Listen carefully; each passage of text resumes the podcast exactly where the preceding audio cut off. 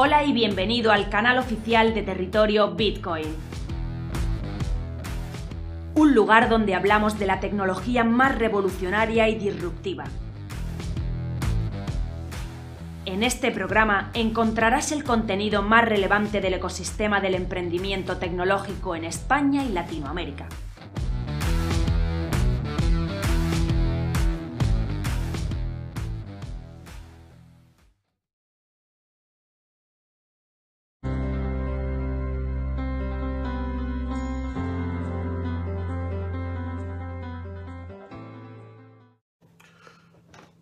Blockchain está permitiendo trazar una revolución cultural y digital que podría llevarnos a un renacimiento 4.0.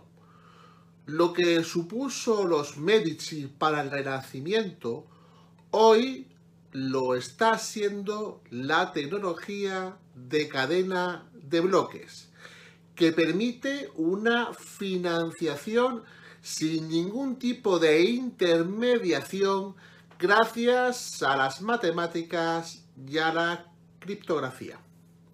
En la actualidad hay dos tipos de activos que se pueden representar como tokens. Activos fungibles y activos no fungibles o NFT, que sería su acrónimo. Los activos fungibles son intercambiables. Además, significa que pueden ser fácilmente reemplazados por algo idéntico. Por ejemplo, todos los billetes de 20 euros son exactamente iguales, tienen el mismo valor y son intercambiables. Los activos fungibles también pueden ser divisibles. En el ejemplo del euro se pueden dividir en céntimos. Sin embargo, los activos no fungibles o NFT son únicos y exclusivos. La innovación clave de los toques no fungibles o NFT es proporcionar un método para registrar la propiedad de activos indivisibles y únicos. Este tipo de propiedad se puede mantener en una cadena de bloques, por lo que es transparente y resistente a la manipulación. Los NFT se pueden utilizar para representar una gran cantidad de bienes del mundo real, como un décimo de lotería, un cuadro de un autor reputado, una botella de vino, un diamante, un lingote de oro, etc.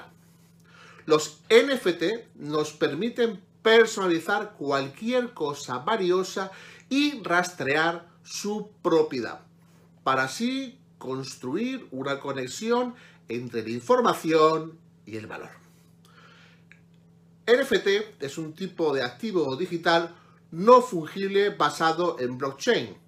Los NFT suelen utilizar el estándar ERC721 en la blockchain de Ethereum.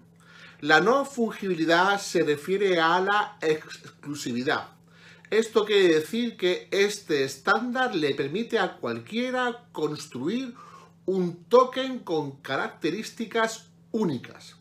Es por esto que son considerados como tokens para crear activos digitales coleccionables y que pueden representar la propiedad de activos valiosos.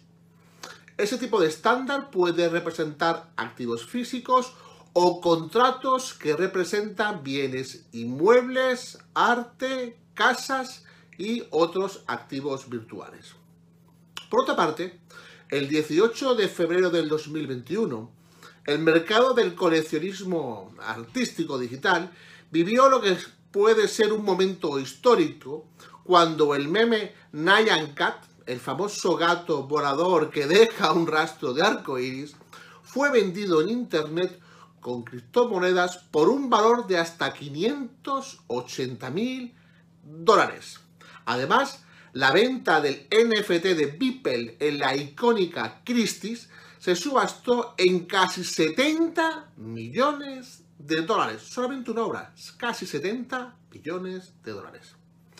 Estas sorprendentes cifras fueron posibles gracias a los citados tokens no fungibles o NFT, activos digitales que están transformando rápidamente el mercado artístico, permitiendo revalorizar productos o bienes culturales que hasta ahora han circulado por la red de forma gratuita.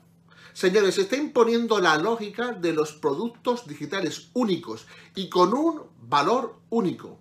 Es una lógica inversa a la de la reproducción infinita de Internet que tiende a desvalorizar los contenidos, llevándolos prácticamente a no valer nada. Es, en definitiva, el valor de la escasez digital.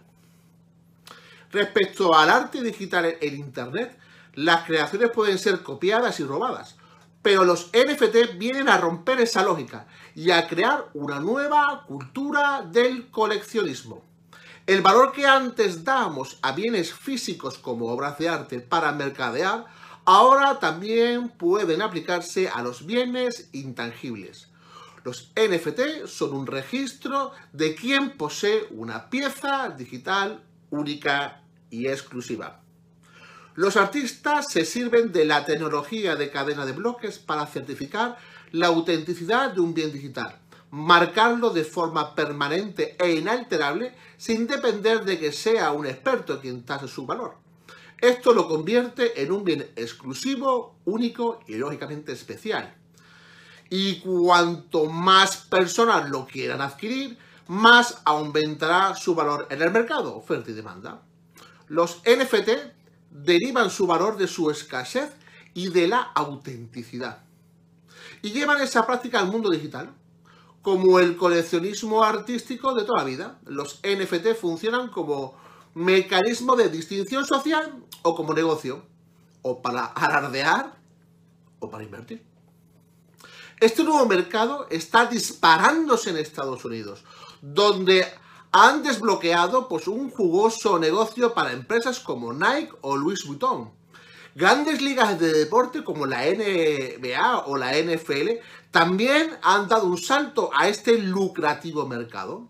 La Asociación de Baloncesto tiene un portal en el que se subastan vídeos cortos de jugadas que llegan a precios difícilmente creíbles. Nos referimos a Estados Unidos, a la NBA. Fíjense, un cromo coleccionable de un mate de LeBron James se vendió por 208 mil dólares. En 2020 se cuadruplicó el volumen de ventas de NFT alcanzando un valor de 250 millones de dólares, según un estudio de nonfungible.com. Fíjese solamente la obra Beeple. ¿eh? Señores, blockchain ya es al capital lo que Internet fue a la información.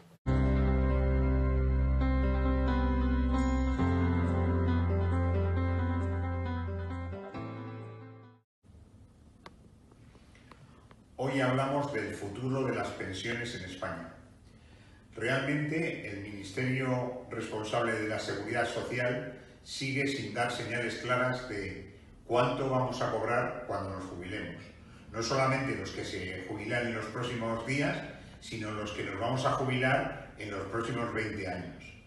Tenemos una, obligación marcada por la Unión Europea de eh, estimar cuánto va a cobrar cada uno cuando se jubile y que es, el propio eh, eh, Estado el que tiene que comunicar a cada uno de los españoles cuánto cree que se va a cobrar en la jubilación.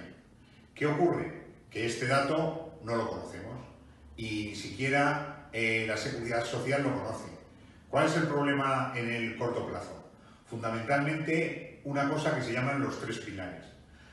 Actualmente el gobierno español está intentando desarrollar una normativa vinculada con las pensiones y bajo la idea de la Unión Europea de establecer tres pilares. El pilar inicial es la seguridad social, es decir, el Estado pagando la jubilación, y desde el punto de vista de nuestro análisis, este, esta parte del Estado pagando la jubilación se va a quedar en unos términos que no van a estar mucho más lejos de los 500 a los 1.000 euros por cada, uno, por cada persona jubilada. El segundo pilar, que es eh, la empresa, teóricamente se va a crear un universo de inversión bajo una bolsa en la que las empresas van a contribuir por cada uno de sus trabajadores a ese pilar que se llama empleo y que cada uno va a tener el derecho de invertir ese dinero según distintas soluciones que van a tener que estar aprobadas por, el Estado, los gestores de los fondos de pensiones de empleo y que se van a poner a disposición de cada uno de los empleados. ¿Qué va a ocurrir? Que una parte de lo que hemos invertido a través de nuestros sueldos en nuestra jubilación va a pasar a esta bolsa de eh, pilar de empleo y cada uno vamos a ser responsables de dónde se invierta y esa bolsa de empleo va a estar a nuestro nombre, con lo que las decisiones van a ser personales. Y por último, el pilar más abandonado, al que se le ha castigado en los últimos meses con la rebaja de la aportación de 8.000 a 2.000 euros al año, eh, los fondos de pensiones privados, que se están intentando de nuevo modificar a través de una normativa de creación de un plan privado de, de jubilación de gobierno que va a tener muchísimas limitaciones, sobre todo desde el punto, punto de vista regulatorio, porque va a ser difícil que eso se reordene. Por lo tanto, insistimos, ¿qué va a pasar con las pensiones? No sabemos qué va a pasar. ¿Qué hay que hacer? Ahorrar y buscar el ahorro privado en cualquier, de cualquier manera. Muchas gracias.